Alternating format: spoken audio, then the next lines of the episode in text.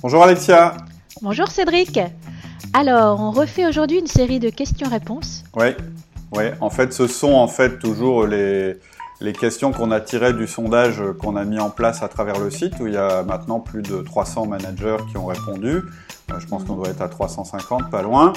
Et donc, euh, bah, en, dernière question, pour vous remercier d'avoir participé, on vous demande de poser une question à laquelle on répond sur les podcasts. C'est le principe. Mais avant de démarrer, je voulais te demander euh, comment s'était passée ton intervention au CJD, au Centre des jeunes dirigeants? Ah, écoute, c'était extra. Euh, c'était au domaine de Chalès, pas loin d'Orléans. Il y avait, je crois, 300 euh, ou 400 euh, jeunes dirigeants, donc qui s'appellent les JD, qui étaient réunis là-bas dans un lieu sublime. c'est vraiment, ils sont extra, plein de dynamisme, plein d'énergie, d'envie de faire, d'envie de progresser, beaucoup d'humilité. Enfin, j'ai passé un excellent moment en leur compagnie. Et les retours sont excellents. Apparemment, ils ont apprécié mon intervention. Donc, ça me fait très, très plaisir. Génial. Bon, super. Super, super. Et toi, au fait, parce que toi aussi, euh, tu as une activité bientôt là. Euh. Oui, en fait, je vais intervenir à nouveau dans un groupe euh, auprès duquel on est déjà intervenu et on va former plus de 80 managers. Donc euh, voilà, je suis assez impatient de démarrer. En fait, on a démarré par euh, le top management et puis là, on est plus sur le management intermédiaire et puis euh, le management d'usine. Donc il y aura trois sessions et donc au total, on en aura fait quatre et on aura formé 85 managers, je crois. Et en parallèle, je travaille sur les formations. Ça prend pas mal de temps, mais je voulais vraiment faire quelque chose qui soit à la hauteur des enjeux. Et donc, si ça vous intéresse hein, de vous former à distance et en e-learning à travers nos méthodes, vous pouvez vous inscrire en utilisant en fait la liste d'attente qui est euh, sur le site en sélectionnant euh, les formations.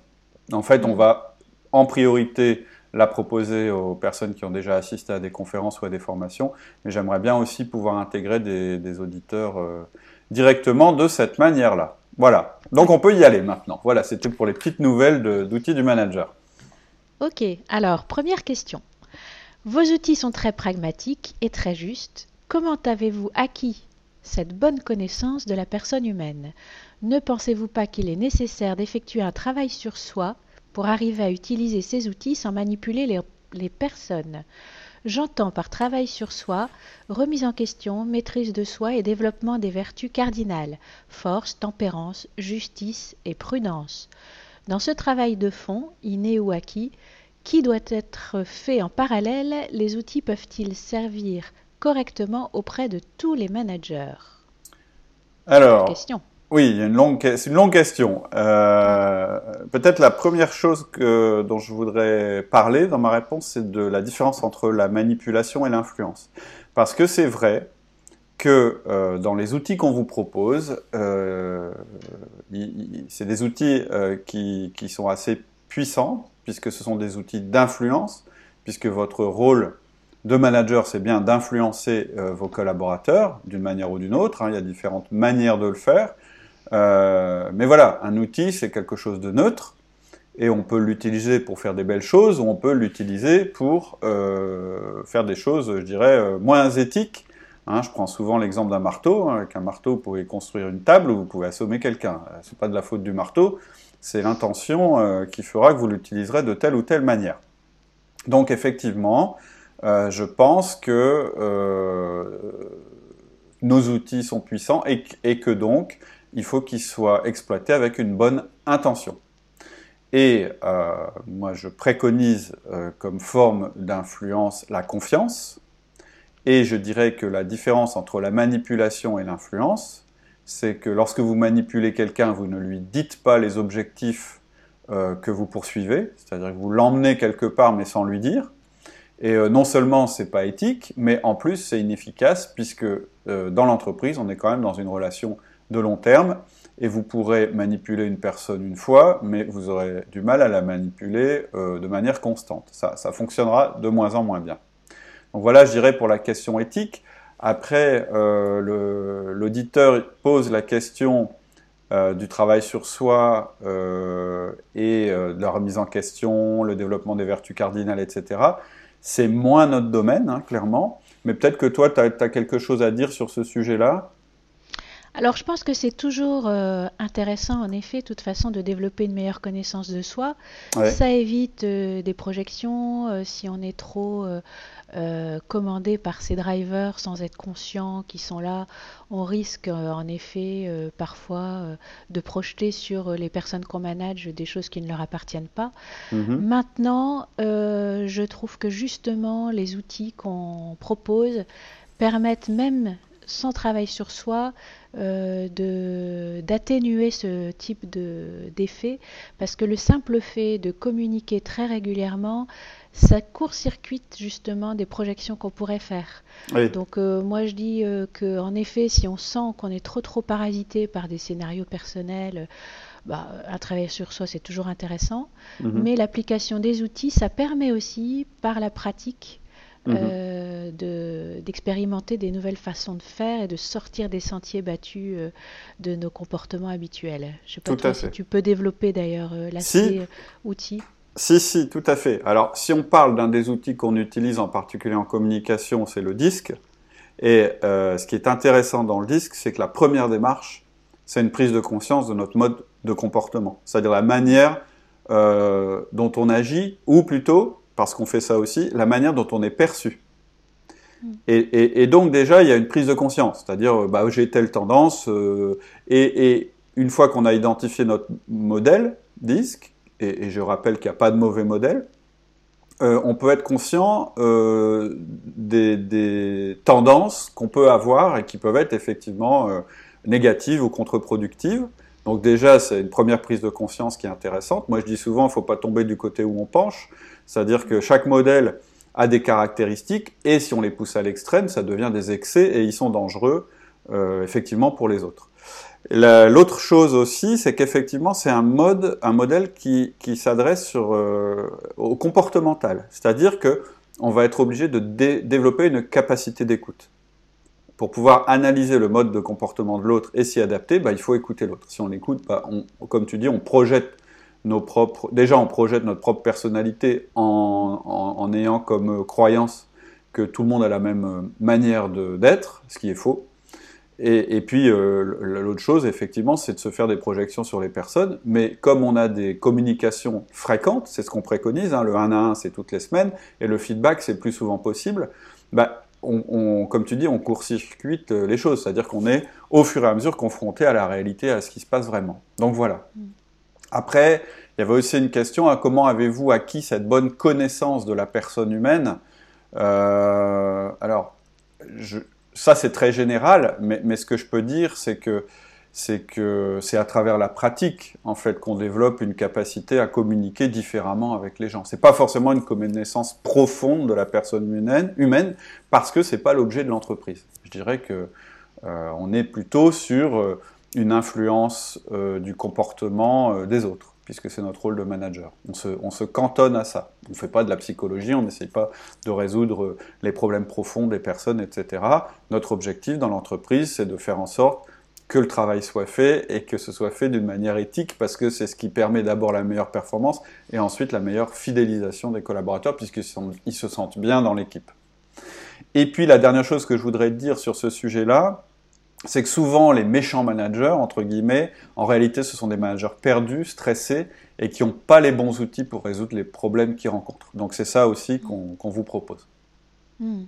D'ailleurs, nous, on est vraiment convaincus que l'application de ces outils-là, ça épargne beaucoup de souffrance au travail, aussi bien du côté des managers que du côté des managers aussi. Absolument.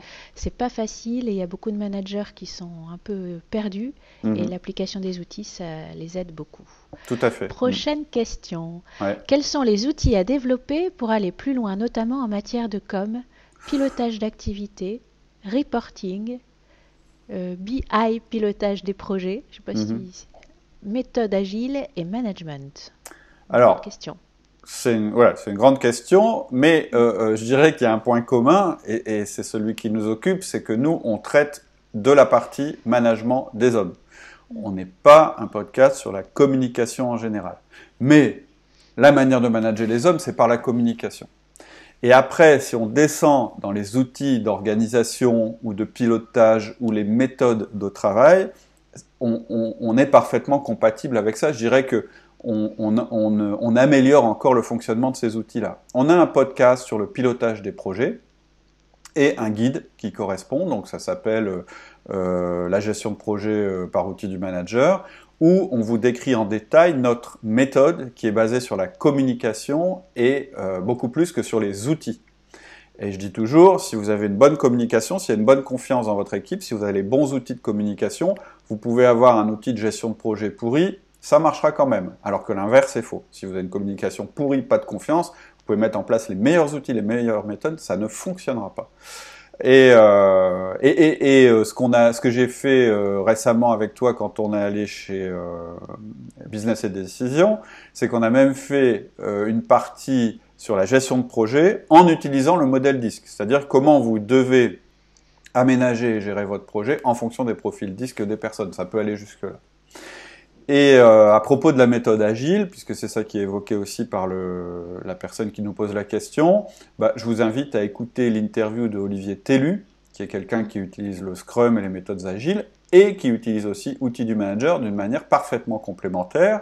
Et je dirais que ce qu'il dit m'a pas étonné du tout, puisque j'avais aussi expérimenté ça dans d'autres contextes, dans d'autres entreprises, qui, qui, sont extrêmement innovantes au niveau de leur euh, organisation euh, euh, du travail, mais qui utilisent nos méthodes d'outils du manager qui sont applicables aussi dans ce contexte-là. Mmh. Ok. Euh, prochaine question. Le 1 à 1 de l'aide pour nourrir les entretiens. Alors, euh, donc ça, je pense que c'est quelqu'un. Euh, alors, je ne sais pas où cette personne en est dans sa pratique des 1 à 1. C'est souvent une question qu'on nous pose avant de pratiquer les 1 à 1. Parce que une fois qu'on a démarré, c'est assez rare qu'on ait un problème de, que le problème ce soit de remplir les 1 1. Donc quand on pose cette question-là, la première chose que je dis, danger, n'oubliez pas que le 1 1, il est fait pour écouter votre collaborateur.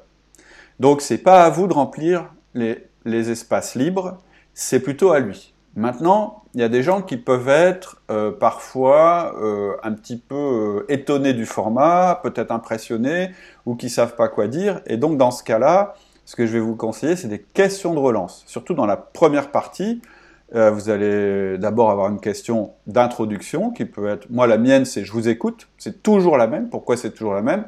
Parce que ça m'intéresse de voir à chaque fois comment l'autre va me répondre. Si je pose une question différente à chaque fois, je, sa réponse sera, euh, sera je dirais, influencée par ma question.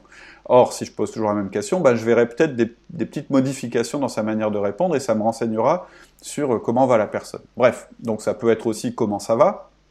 Et ensuite, c'est des questions de relance toutes bêtes, très courtes, mais qui mettent la personne sur des, sur des sujets. Comment se passe ta semaine? Euh, Tes relations dans l'entreprise, est-ce que ça va?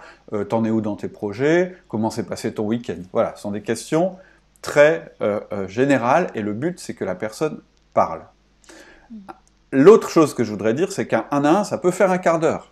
Si vous n'avez pas grand-chose à vous dire, ça ne sert à rien de rester l'un en face de l'autre, euh, à, rien, à, essayer de trouver des sujets. Quelquefois, il n'y a pas de sujet. C'est rare, mais ça arrive. Un quart d'heure, ben c'est bien un quart d'heure. Et après, si vous voulez remplir votre partie à vous parce que vous estimez que vous avez des choses à faire ou à dire, c'est le lieu du feedback. C'est-à-dire que vous pouvez faire un feedback positif ou négatif sur la personne. Vous pouvez, si vraiment vos, vos 1 à 1 sont complètement euh, mornes, etc., bah, c'est peut-être le moment aussi de réfléchir à la délégation. Bref, normalement, effectivement, un 1 1, ça doit toujours sembler trop court. C'est pour ça que souvent le problème, c'est plutôt de le limiter à une demi-heure. Hmm. Et donc, ouais.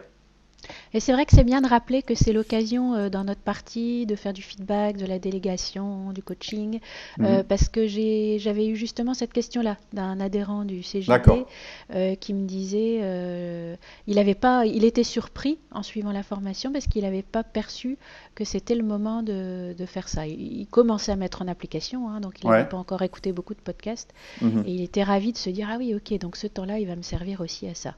Ça peut, ça peut. Sûr, c'est après avoir fait pendant plusieurs semaines, euh, construire la relation, etc., qui est quand même mm. la priorité. Mais c'est sympa après, euh, en effet, d'introduire ces choses-là. Euh. Tout à fait. Alors, pour, pour, pour répondre vraiment jusqu'au bout par rapport à cette question de la personne du CJD, ça peut être le lieu du feedback, par exemple. Mais vous pouvez faire, vous devez faire des feedbacks en dehors du 1 à 1. En fait, le meilleur moment pour faire un feedback, c'est le plus proche possible de l'événement qui génère le feedback, mais il faut en même temps que vous soyez calme et disponible, et la personne aussi pour entendre le feedback. Maintenant, le 1 à 1, c'est la voiture balai. C'est-à-dire que toutes les semaines, vous allez voir la personne. Donc, si vous n'avez pas eu le temps ou pas pu, ou etc., faire de feedback alors que c'était nécessaire, c'est le moment de le faire aussi au cours du 1 à 1. Et le 1 à 1, c'est le parfait relais pour mettre en place une délégation. À la fois pour l'initier, mais ensuite pour la suivre. C'est vraiment le rendez-vous qui vous permet de faire votre management, de compartimenter votre rôle de manager. Voilà pour le 1 à 1. Ok. Prochaine question. Quels sont les indicateurs d'un manque d'effectifs? Donc ça, c'est certainement une personne euh, euh, qui, a, qui a saisi, je suppose, un symptôme. Hmm. Et ce symptôme, c'est probablement qu'elle ressent un manque de temps chez elle ou chez ses équipes, chez ses collaborateurs, qu'il y a des heures en dépassement, probablement un épuisement des équipes ou pire un burn-out. En général, on se rend compte qu'il y a un manque d'effectifs, ou on croit se rendre compte qu'il y a un manque d'effectifs à travers ces symptômes-là. Mais ce n'est pas forcément un sous-effectif. Pour que ce soit un sous-effectif, il faut à la, fois, avoir ces symptômes et à la fois euh, constater que les tâches essentielles ne sont plus assurées par l'équipe. Alors, comment on se rend compte de ça? Ou plutôt, qu'est-ce que c'est qu'une tâche euh, essentielle? Ben, Une tâche essentielle, c'est une tâche à valeur ajoutée. Qu'est-ce que c'est qu'une tâche à valeur ajoutée? C'est une tâche pour laquelle le client est prêt à payer. Concrètement, c'est ça. Une entreprise, si elle pouvait, je dirais l'entreprise parfaite, ce serait celle où les personnes présentes ne travaillent que sur des tâches que les clients sont prêts à payer. Ça veut dire structure minimum mais nécessaire pour rendre le service demandé par les clients. Et évidemment, c'est un truc qui arrive jamais. Pourquoi? Bah, Parce que, euh, d'abord, la perfection, ça n'existe pas, mais en plus, parce qu'il faut se coordonner dans l'entreprise. Et c'est pour ça qu'on a besoin de managers, etc., etc. Et puis, il y a une autre raison, c'est qu'en fait, l'entreprise, elle a tendance à accumuler le travail à faire et à jamais détruire le travail qu'il faut plus faire. Donc, avant de conclure qu'on est en, sous-effectif, il faut regarder si on n'est pas en train de faire des tâches qui n'ont plus assez d'importance pour continuer à être faites. C'est tout le principe de la délégation. Hein. quand on le décline, quand on intervient, on vous explique que quand vous avez un nouveau travail à faire, la première chose à faire, c'est de regarder dans ce que vous faites aujourd'hui ce que vous pouvez arrêter, et ensuite de regarder dans ce que vous faites aujourd'hui ce que vous pouvez déléguer. La personne à qui vous allez le déléguer va faire la même opération. Et c'est comme ça que finalement, dans l'entreprise, on arrête de faire les tâches à faible valeur ajoutée. C'est très facile à dire d'une manière théorique, c'est un peu plus compliqué à mettre en place, et c'est pour ça qu'on a des méthodes. Mais ce que je peux vous dire, c'est que quand vous avez l'impression qu'il y a un sous-effectif, la première chose à faire, c'est regarder ce que font les gens. Et ce que font les gens, c'est dans leur agenda. Donc regardez quel est leur agenda, ce qu'ils font. Et, ça s'applique à vous aussi. C'est-à-dire, oui, c'est ce que j'allais dire, en commençant par soi-même. Parce que voilà, quand il y a un problème. On réalise parfois qu'on passe du temps à faire des choses parfaitement inutiles. Bah oui, il y a un truc. Euh, moi, moi, quand je, pour la première fois, je rencontre un cadre qui me dit qu'il est débordé, euh, je lui demande bah, ouais, mais qu'est-ce que vous faites? C'est quoi votre job? Il me sort sa fiche de fonction. Et je dis non, non, pas votre fiche de fonction, votre agenda. Parce que votre fiche de fonction, c'est ce que vous êtes censé faire, votre agenda, c'est ce que vous faites vraiment. Et souvent, il y a un gros écart. Donc voilà, maintenant, euh, parfois, il faut recruter, hein, on est bien d'accord. Mais, mais, mais, auparavant, c'est vraiment le travail qu'il faut faire d'abord. En entreprise. Il y a aussi euh, l'idée d'organiser des plages de travail concentrées aussi, qui permet. Euh, tout à fait. bon, là, absolument. C'est-à-dire qu'en fait, quand vous voulez gagner du temps, il y a éliminer les tâches, et puis il y a euh, faire les tâches d'une manière plus efficace et donc d'en faire plus dans un temps plus réduit, mais ça, ça a une limite. Mais effectivement, une des bonnes manières, c'est effectivement compartimenter le moment où on travaille, etc. C'est ce qu'on explique quand on met en place l'agenda du manager. Mais ce qu'il faut retenir aussi, c'est que dans l'entreprise, il y a toujours plus de travail que de capacité. Et souvent, c'est pour ça qu'on se dit, mais j'ai pas assez de personnes, ou je m'en sors pas, je suis débordé. Et il y a deux profils qui ont un peu plus de mal à réaliser ça, c'est les S, les stables, parce qu'ils ils éprouvent une culpabilité à pas faire tout ce qu'il faut faire, et les C, parce que c'est des gens euh, très méthodiques et donc ils prennent les tâches et ils les font toutes. Alors que quelqu'un qui est D ou I, il a plus de facilité à dire non, non, mais moi je vais faire que ce qui compte, le reste je le fais pas. D'accord. Pour, différentes raisons qui ont trait à, leur profil, mais là on va pas rentrer dans le détail. Donc voilà, les deux symptômes. Euh, enfin, le symptôme euh, d'un sous-effectif, c'est un, les gens sont débordés, et le deuxième, c'est deux, on n'arrive plus à faire les tâches à valeur ajoutée et les tâches à valeur ajoutée, c'est celles qui sont payées par le client. Ok. Prochaine question. Quel est le manager plus performant? Celui qui atteint à accomplir toutes ses tâches, même si elles sont faites à l'arrache, ou celui qui atteint moins de tâches, mais par contre, elles sont de meilleure qualité? Donc, ma réponse, c'est ni l'un ni l'autre. Euh, d'ailleurs, ces deux profils dans une équipe sont complémentaires. Oui, on sent bien les profils, c'est marrant. Oui, voilà, c'est ça. Bon, clairement, le mec qui arrive à accomplir toutes les tâches à l'arrache, c'est pas le même profil que celui qui choisit ses tâches et qui les mène jusqu'au bout. Mais en réalité, euh, les deux sont complémentaires dans une équipe, et surtout, c'est pas là que la question se pose. En fait, le meilleur manager des deux, je vais vous dire qui c'est, c'est celui qui fait les tâches essentielles de la meilleure manière possible c'est exactement la même réponse qu'à la question précédente. C'est-à-dire que le bon manager, c'est celui qui fait les tâches à valeur ajoutée et qui ne fait pas les tâches à faible valeur ajoutée. Et donc ça se situe en amont, pas dans la manière de faire la tâche, mais dans la priorité qu'on donne et aux tâches qu'on choisit de faire. Et ensuite, ça va dépendre du profil d'une personne. Par exemple, un I influent, il va faire à moitié beaucoup de tâches alors qu'un C consciencieux, il va faire à fond trop de tâches. Ce sont leurs excès. Donc, attention à votre tendance, il faut que vous vous connaissiez. Et, je répète, il ne faut pas tomber du côté où on penche. Donc, il y a un avantage à être un I, c'est qu'on est plus sélectif sur les tâches, mais il y a un danger, c'est d'en prendre trop et de ne pas les mener jusqu'au bout. Il y a un avantage à être un C, c'est vraiment de faire les choses très très bien, euh, etc. Mais le problème, c'est euh, la lenteur et puis la sélection. Ils ont du mal à choisir quelle tâche il faut faire. Et un D dominant va être plus clairvoyant de ce côté-là, et il va plus facilement identifier les priorités. Mais donc voilà, pour moi, il n'y a pas de meilleur manager entre celui qui arrive à faire toutes ses tâches même à l'arrache et celui qui en fait moins mais de meilleure qualité. La réponse, moi je dirais, c'est celui qui fait les tâches les plus importantes et de la meilleure manière possible. Mmh. Ok. Euh, on prend une dernière question peut-être avant de se quitter et on poursuivra la semaine prochaine Ouais. Ça te va? Ouais, très bien. Alors, euh, j'ai les réponses, mais je n'arrive pas à mettre en place ces idées car j'ai l'impression de me noyer dans mon quotidien. Je n'arrive pas à dégager du temps.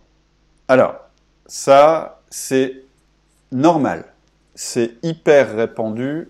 C'est le souci majeur des managers. Et c'est exactement le thème qu'on va mettre en place pour notre première formation, pour la numéro 1. Et d'ailleurs, c'est la manière dont on démarre la mise en place de son management, c'est se dégager du temps pour faire du management aussi pour d'autres choses. Et donc, ça va commencer par une modification de votre agenda et un compartimentage de vos fonctions. Parce que la manière d'agir sur un manager, c'est d'agir sur son agenda. Le cœur de la machine, le cœur de du manager, c'est son agenda. Donc, si vous avez l'impression de ne pas vous dégager du temps, c'est parce que vous ne vous dégagez pas du temps. Ce n'est pas juste une impression, c'est une réalité. Et quand vous aurez réussi à mettre en place ce qu'il faut pour démarrer ça, tout le reste va se dérouler. Et vous réussirez à mettre en place les idées. D'ailleurs, ce n'est pas des idées qu'on met en place, hein. c'est des outils, c'est des actions. En entreprise, les idées, ça ne sert à rien tant qu'on ne les a pas mises en place. C'est d'ailleurs la source de, de, votre malaise. Et donc, il faut commencer bah, à mettre les choses en place pour mettre en œuvre vos idées. Et donc, ça peut être plein d'outils, comme la routine du lundi, mais surtout la modification de votre agenda. Mais ça, c'est vraiment un sujet euh, majeur et on ne peut pas y répondre comme ça en quelques minutes. C'est vraiment, là, c'est clair, il faut suivre une méthode et c'est ce qu'on met en place dans la première formation, en fait. Ok, super. Voilà pour aujourd'hui. Bah écoute, euh, je te remercie Cédric et on se retrouve donc euh, pour la suite du questionnaire. Ok, ça marche. À bientôt. À bientôt. Au revoir. Au revoir.